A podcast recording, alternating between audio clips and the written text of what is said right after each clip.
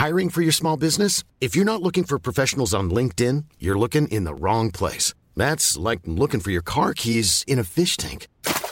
LinkedIn helps you hire professionals you can't find anywhere else, even those who aren't actively searching for a new job but might be open to the perfect role. In a given month, over 70% of LinkedIn users don't even visit other leading job sites. So start looking in the right place. With LinkedIn, you can hire professionals like a professional. Post your free job on linkedin.com/people slash people today.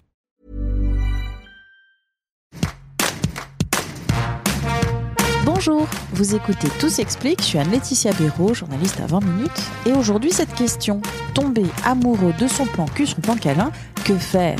C'est ce que demande Charline Vermont dans son guide Corps, Amour, Sexualité, il n'y a pas d'âge pour se poser des questions aux éditions Albin Michel.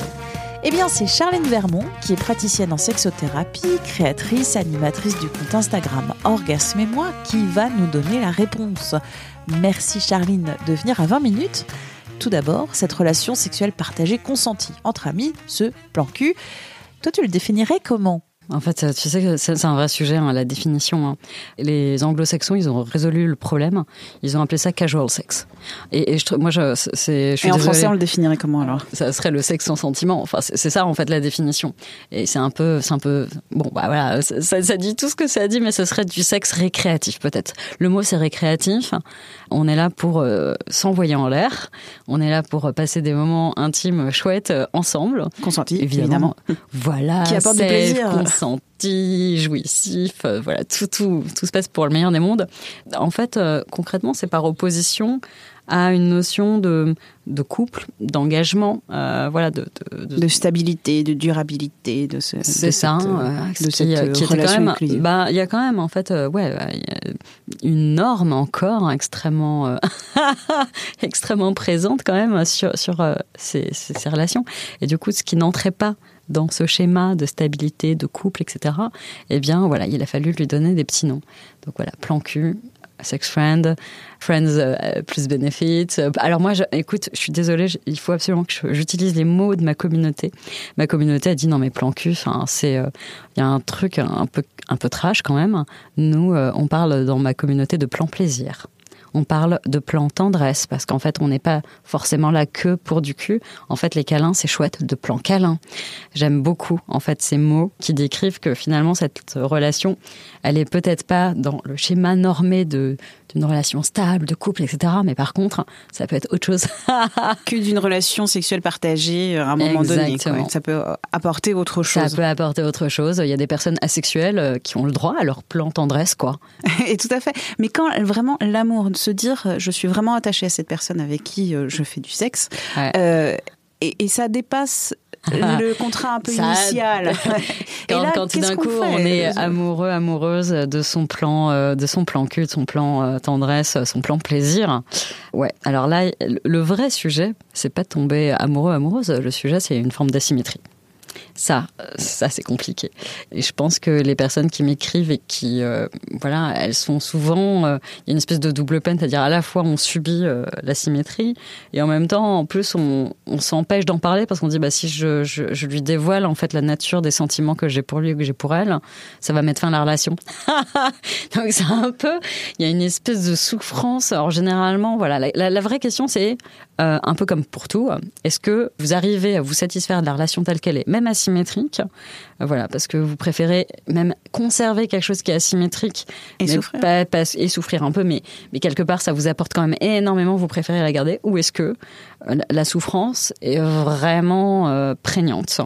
Et auquel cas, ben, je pense que voilà, une forme de communication honnête, authentique, serait la bienvenue. Une communication authentique, est-ce que c'est être cash ou y aller à tâtons? Être cash, ça peut être aussi une, la possibilité de se prendre un gros râteau dans, Bah la, dans la ouais, tête. ensuite, euh, bah, j'ai envie de dire d'abord, euh, ne vous mettez pas euh, la rate au courbouillon, c'est-à-dire vous pouvez choisir aussi d'avoir cette conversation quand vous êtes prêt à l'avoir d'abord.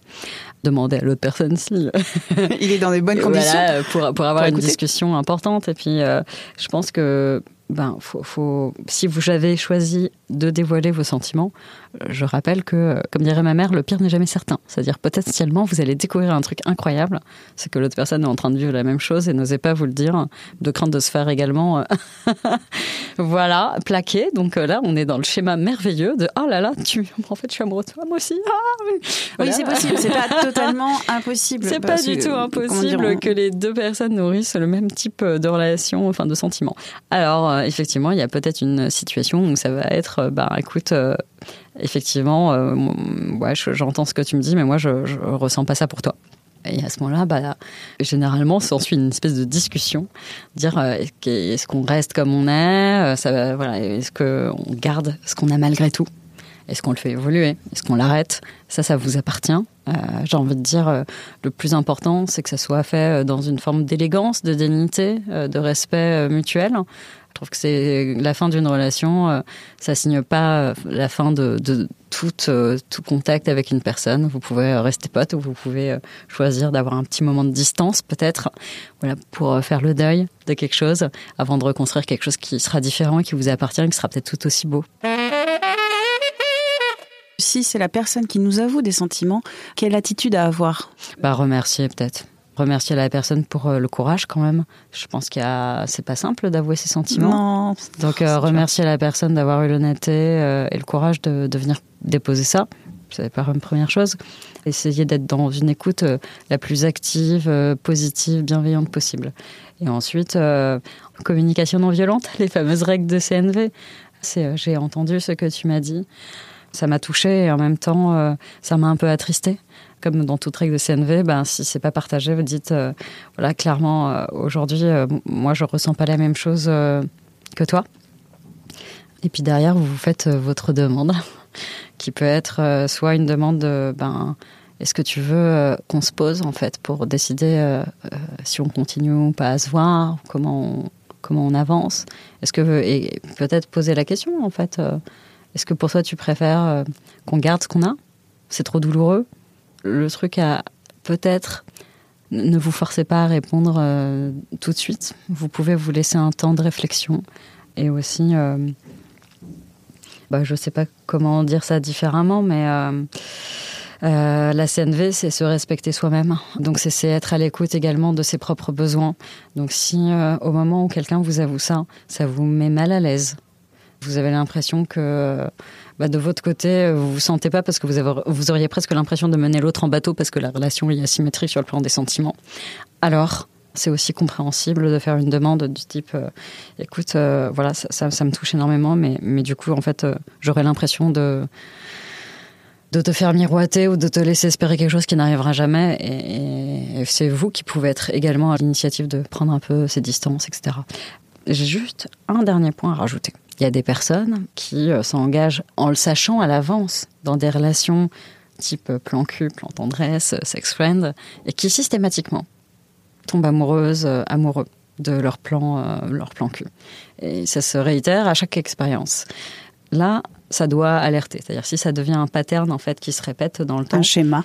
Ouais, on est dans un schéma, je pense que c'est à ce moment-là, on doit avoir une petite lumière euh, qui se dit ok, euh, il y a quelque chose qui est de l'ordre de la dépendance affective, c'est-à-dire dès qu'il y a quelqu'un qui s'attache à moi, qui s'intéresse à moi, voilà, avec qui je partage une connexion, bim, direct, je tombe amoureuse et j'ai des attentes s'il vous plaît, prenez soin de votre santé euh, mentale, psychique, émotionnelle. C'est important d'aller consulter dans ces moments-là pour vous faire accompagner. La dépendance affective, ça se travaille. Et on va voir qui? Psychologue. Vraiment, en première intention, psychologue, thérapeute éventuellement. Et vous allez le travailler, vous allez, euh, vous allez voir. Enfin, c'est impressionnant les progrès qu'on peut faire en termes d'estime de soi et, de travailler, euh, de travailler sur son autonomie affective. On parlait de plan cul, on a parlé d'amour et on parle de santé mentale. Exactement. Merci beaucoup Charline. Avec plaisir. Si vous avez aimé cet épisode et tout s'explique en général, n'hésitez pas à nous laisser des petites étoiles sur Apple Podcast ou Spotify en particulier, c'est bon pour le référencement. Tout s'explique aux manettes Anne-Laetitia Béraud pour m'écrire audio 20minutes.fr et pour vous abonner à Tout s'explique, visez la page Les podcasts de 20 minutes sur votre plateforme d'écoute préférée. À très vite!